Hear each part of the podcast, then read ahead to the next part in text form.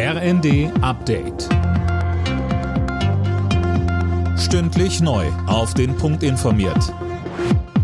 Ich bin Silas Quiring. Guten Tag.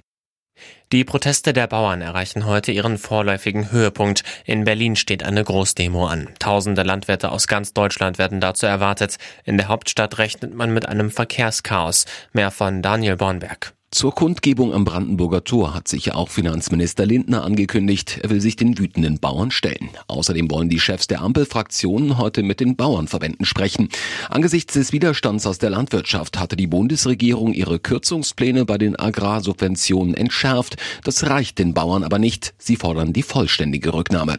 Weitere Protestaktionen könnten also folgen, sollte die Ampel nicht doch noch einlenken.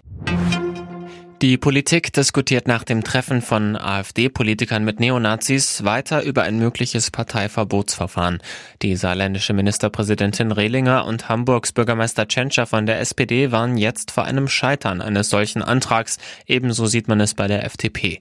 Bundeslandwirtschaftsminister Cem Özdemir von den Grünen sagt bei NTV, meine Hauptrolle ist, dass ich dafür sorge, dass es möglichst wenig Gründe gibt, die AfD zu wählen. Und da muss man zugeben, in der Migrationspolitik ja. haben wir nicht alles richtig gemacht. Wir werden erfolgreicher, wenn die Juristen prüfen, wie es mit dem Verbot aussieht und die Politiker ihren Job besser machen.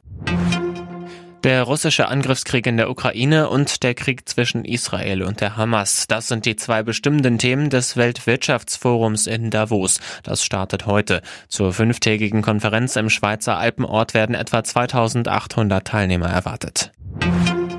Das Unwort des Jahres 2023 ist Remigration. Das hat eine Jury aus Sprachwissenschaftlern bekannt gegeben. Remigration wird meist von Rechtsextremisten verwendet. Es bedeutet, dass eine große Zahl von Menschen ausländischer Herkunft das Land verlassen soll, auch unter Zwang. Alle Nachrichten auf rnd.de